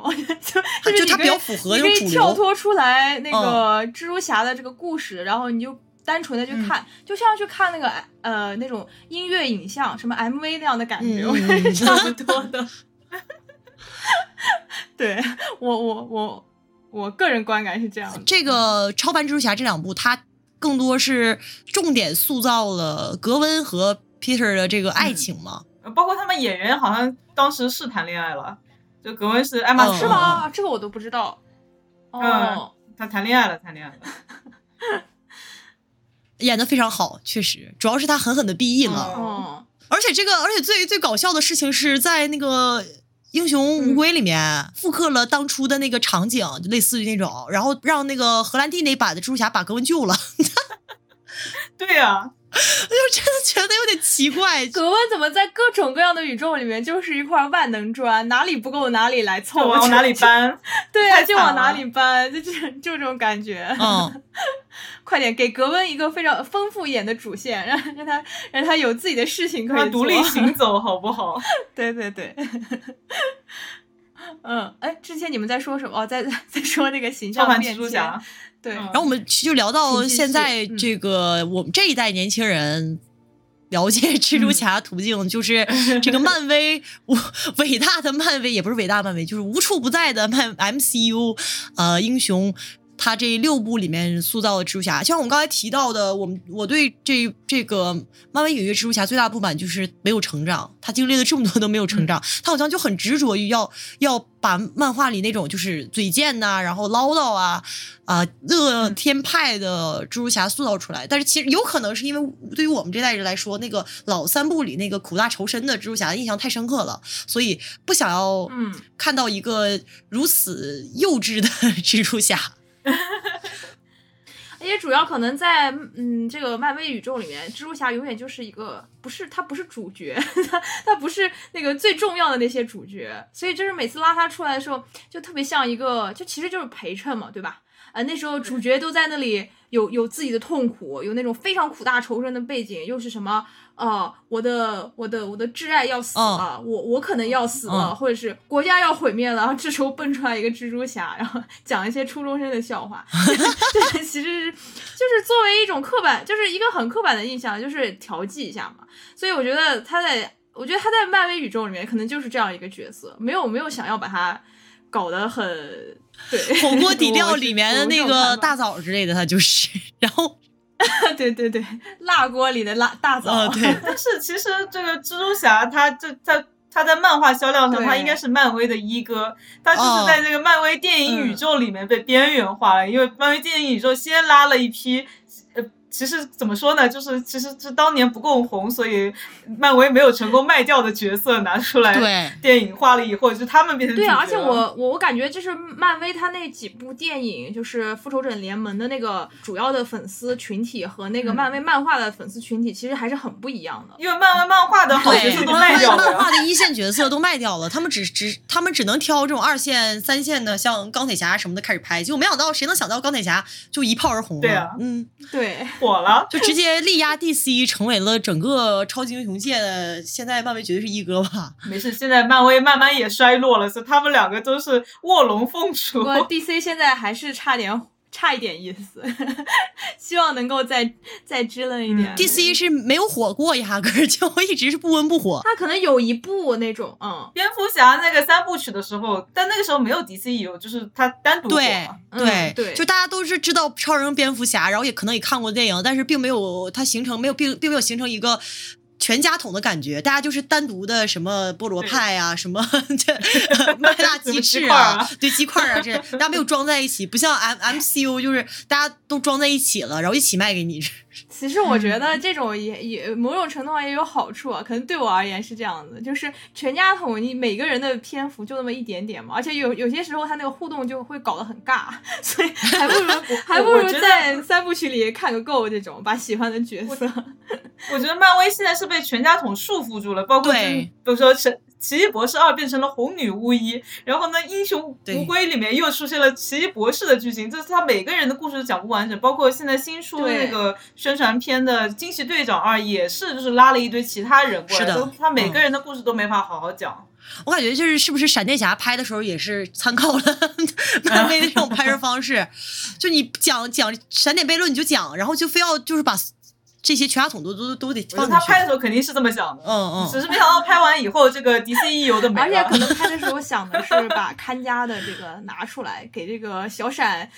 占个街这种感觉。嗯，呃，包括那个亨利超人原来都是要出的，只是因为之前那个黑亚当的时候，亨利跟那个 DC 闹掰了，所以他就没来。哦，哎亨利就是在那段时间啊去拍了猎魔人是吗？好像就是在那个。猎魔人是之前就拍，他跟猎魔人也对，闹掰我知，道他跟猎魔人闹掰对对，他个事情被换了，他们 但是猎魔人闹掰事情好像是猎魔人剧组的问题，对对对对对是的过本身猎魔人那个剧情就拍的有一点，哎，不说了不说了，打住，我回到蜘蛛侠。太远了。对，留着之后再说。之后再说整个这个 MCU 因为复联四之后，之前的这些什么呃一线所 MCU 的一线角色，他都渐渐的就是要退出历史舞台了。对，嗯。他又想培养新的超级英雄，新的这种像惊奇队长啊这些呃新的能站上台面的，但是现在还都不是很好，就嗯。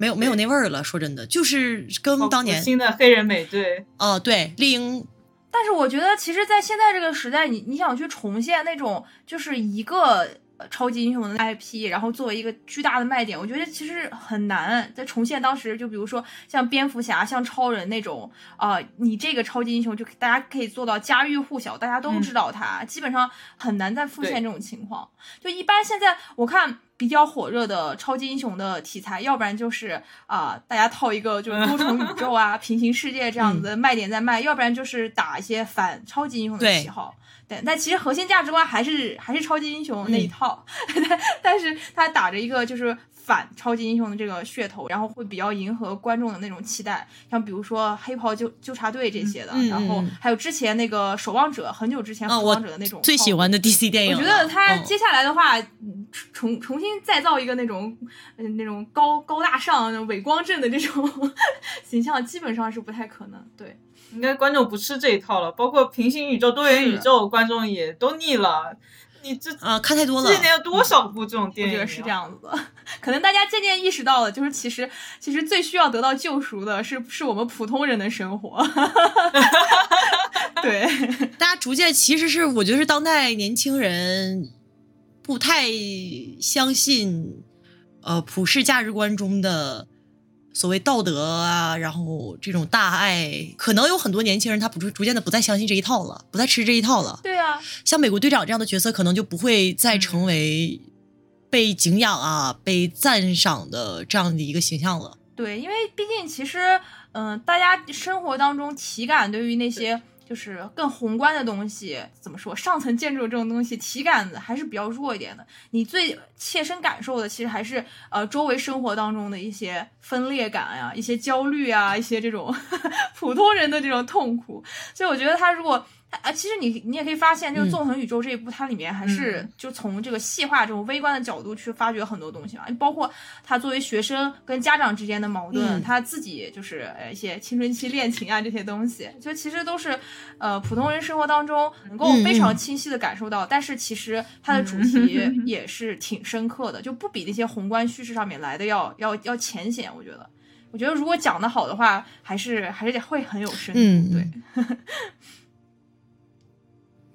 就是当时漫威也也是斯坦李走的最好的一步嘛，就像我刚才讲，嗯他诞生之时，他想塑造一个普通人更像我们正常人的超级英雄，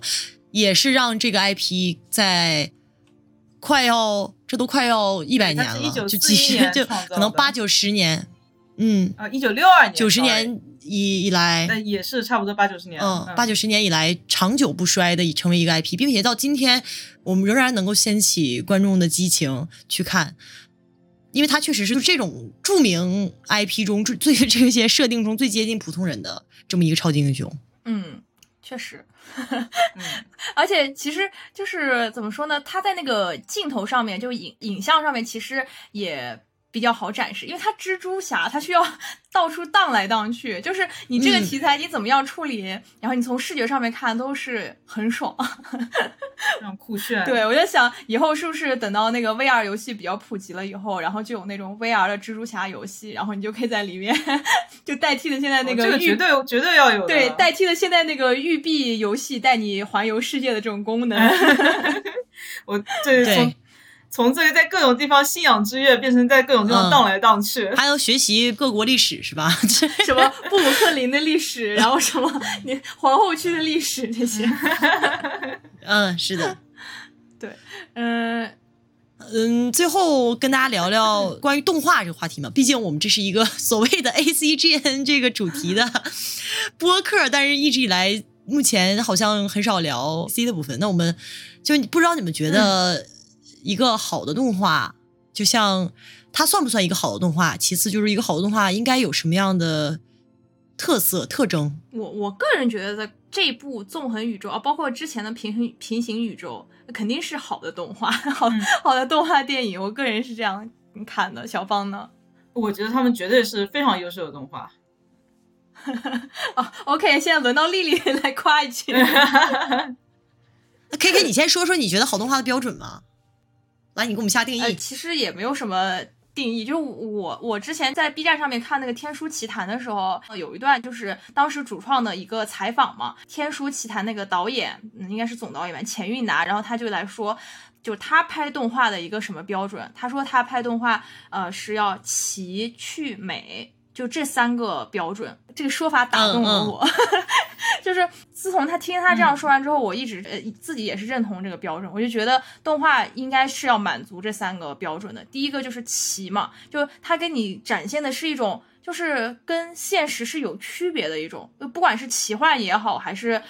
虚构也好，还是我觉得它应该是要跟现实要稍微有一点点、有一点点差别的这种、这种、这种奇在上面的。然后趣嘛，趣我就是 这这个说浅显一点的话，就是说这个动画一定要有趣，它讲的故事要有趣，或者它的画面要有趣，呃，或者它的人物要有趣，这个就是一个很宽泛的个人有个人解释的一个方面嘛。但是总体而言，你应该让观众者、他接受者是感受到一种乐趣的，对吧？然后不不管这种乐趣是一种闷的乐趣，还是一种 要跳起来的乐趣，这个每个人界定不一样。还有一个最重要的就是他说要美嘛，我觉得这个也很重要，虽然。对我们现在就是二十一世纪，大家对于美的定义都不一样啊。有时候审丑也是审美，对吧？然后所以，但是整体而言，它美，我觉得它体现体现它的一种。呃，艺术特艺术价值对，需要有一定的艺术价值和这种美的这种展现吧，不管它是以什么样的一个方式所展现的，所以我就觉得这三个标准就是说的比较到位吧。然后再套回到这部纵横宇宙的话，我觉得在这三个标准上面，我觉得对于我来说其实都比较能满足了，可能在骑这个方面会稍微差一点点，因为就是呃平行宇宙啦，这个自我身份认同啦，对，没有没有这么齐嘛。但是在趣味啊以及在美这个方面，我觉得。呈现的是非常好的，呃，就比如说我印象特别深刻的是电影里面有一段，就是讲那个迈尔斯去参加他爸的那个就职，呃，是派对对吧？然后他上下楼梯这样滚上去、滚下来的时候，就是那个。他那个漫画式的那种分镜，我觉得做的特别漂亮，以及之前也说他不同宇宙那个划分的展示呀，还有他展现那个人物内心的时候，他整个的画画面也是特别的，就是外在化的那种。就比如说你能感受得到迈尔斯混乱的时候，画面整个也在晃，你就甚至不用去去理性上去猜测，呃，他会有什么样的心理状态，你只需要去视觉上去感受。所以我觉得，呃，从这几个角度来看，这个动画我觉得还是一个非常好的，而且而且主要是你日漫看多了以后，你再看这样就是 去油经费充足啊，真的，对啊，这种这种帧数爆满的这种这种电影，真的真的，我觉得对你说很对，就是去油啊，你就大胆点嘛，说嘛，就是去油嘛，就是。对对对，真的会感觉耳目一新，我我感觉是这样子的，对。那大家有什么看法？就我觉得 K K 刚才就是已经完美的表达了我的关于这个动画是怎么样是好动画的想法。然后我在这里讲一下我对这个动画就稍微有一点觉得它可以在进步的地方，就是关于他们里面这些包括不同部位各各种各样的这个蜘蛛侠他们酷炫的人设是稍微有一点浮于表面了。呃，包包括我们讲的 Spider Punk，然后比他他是一个什么对于权威的质疑，但是呢，他他他并没有说他这个角色他为什么会有这样的想法。其实我看了他的背景故事，他我也觉得是存在一个什么？他的故事是嗯他在一个法西斯化的美国，所以他要所谓无政府主义，他要对抗政府，但是他电影里面并没有表达出来，所以我们只能看到就是大家在各种。大呼小叫说：“哦，他好酷！”然后他是反政府主义，他反资本主义，他好酷。但是就是有一点像 K K 之前说的，就是现在人都很急，嗯所以大家有一种我可以说是 TikTok 短视频式的审美，就是任何东西都是给你标签夸夸夸的放上来，大家就觉得哦好酷，然后可能就不会对，去他就把一系列的标签扔到你，对对。对。对对对啊，什么 collage 啊，什么涂鸦呀，朋克音乐呀，然后这个对呀、穿的那个皮的那种衣服呀，然后什么铆钉啊合在一起，哎，对对这就是这个人。就我很很多都是表面的嗯东西，就是他深度的东西，他可能不愿意去挖掘这些这些背后的故事。所以我觉得这可能是下一步里他要做的更好的我部分。觉得也应该是这样的，要不然的话就是就有点像，这人设就变成穿搭一样了，你知道吗？卖玩卖玩具就，变成 O O，对啊，就什么对。O O T D 的这种感觉，对。O T D 嗯，是的，所有的这种艺术品品类的东西，都是应该就是形式与内容是统一的。它形式上嗯这么炫酷的去表示了不同的呃世界的蜘蛛侠，不同宇宙的蜘蛛侠，他们有这种这么大的不同，但是内容上没跟上，就是我觉得。啊特别是里面有一个赛博朋克世界的嗯，嗯 high tech low life 的那个女性的呃操作面板啊的那个，就是那个哦，是我记得，对对对 VR 那个 VR 的那个就他他加嗯在那个赛博朋克世界，他的那个虚拟对形象在，像像这个这个他的出现就是。到包括到最后为什么要帮迈尔斯，呃，没有去操作，继续操作呀，让他回去，其实就有点有点，可能也是因为他塞的人太多了，篇幅就不够了。对，就是他的动机就没有办法解，释。我也想说，是因为他，你像他塞了多少个，两百多个蜘蛛侠在里面，不止对好，吧我觉得都 可能有上千个。就搞人海战术嘛，这是索尼的索尼传统异能，真呃是。对对对，呃就是觉得希望下一步能够把这些至少是主角就露脸多的这些角色。能够稍微嗯。深入的去挖掘一下，你至少你给一个快闪，一个蒙太奇，告诉我们他们为什么会这样，或者嗯他们有一条自己的这个线，呃，暗藏在里面也可以，我觉得都会更好一点。是的，是的，啊，还有一点就是必须要吐槽，因为现在电影工业的大环境问题嘛，没有没有人敢像当年《指环王》三部曲一样，一部电影搞四个点儿，让大家坐在电影院里不许动。所以现在导致就是大家就是什么电影就是一定要三个小时之内，就你再长也得三个小时之内搞完。其实对嗯对很多人来说，三个小时都已经是就对，差不多就是两个半小时极限了主题公园的太感觉长了 对，对对，两个半小时真的是极限了。现在电影，嗯，嗯，他如果但他如果嗯能、能够更长一点，其实我觉得更好。我会愿意在电影院里面做，哎，但是你说这是为什么呢？为什么当初的观众愿意在电影院里面坐四个半小时去看一部《指环王》，但是现在的观众可能坐一个半小时就已经到极限了。对于很多电影，整个世界的节奏都变快了，哎，就是像短视频化、短文字对化，，短视频本身就是对你那个关注力和你的那个对那种关注时间的一种训练嘛。对，大家注意力都涣反向训散了。练是吧？对是的是的反向训练啊，他他如果不是让你那么习惯于去碎片化的东西，他怎么能在这么短的时间啊，一天二十四小时之内给给你灌输这么多的，就是广告信息、嗯消费信息，嗯对不对？一就是什么新自由主义的嗯，新自由主义的 这个，一切都是资本的这个 阴谋。对嗯，都是 那那这么说的话，蜘蛛侠电影它这这些角色没有展开，是不是他的阴谋想让我们去买漫画来看呢？好呀，不是卖玩具，原来是卖漫画。比如说主要团队那几个人，可能如果好一点的话，我去深挖，但是他肯定里面还是会出现，就像前两部一样的那种，就很快的那种快闪背景对毕板这样的角色对，因为因为、嗯因为毕竟这个算是他这个系列的一种特色嘛，而且就是呃，怎么说，其实有很多人还是挺喜欢我觉得可能它就是符合了年轻一代的这个生活方式吧拉出来主。题公园说说，因为有些人进主题公园很喜欢很喜欢坐过山车嘛，可能就是你看到这种快闪镜头，你觉得就是过山车一样那种感觉，你那个感官一直在被刺激，一直在被刺激。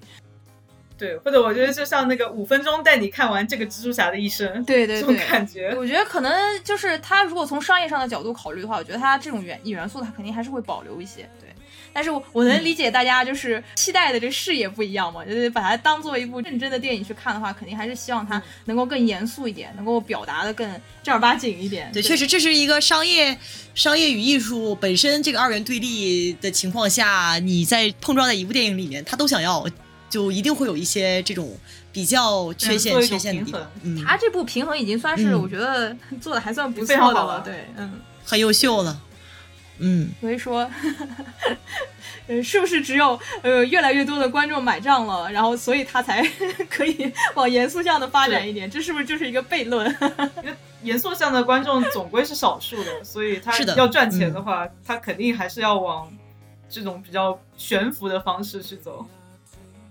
那我们今天聊了这么多关于蜘蛛侠的部分，希望如果大家能够跟跟我们产生共鸣的话，希望大家可以在下面给我们留言讨论分享。然后如果还有什么其他想要听我们聊的，也可以告诉我们。那就这样，拜拜，拜拜，谢谢大家，拜拜，我们下期再见，拜拜，谢谢，下期再见，谢谢大家，下期再见。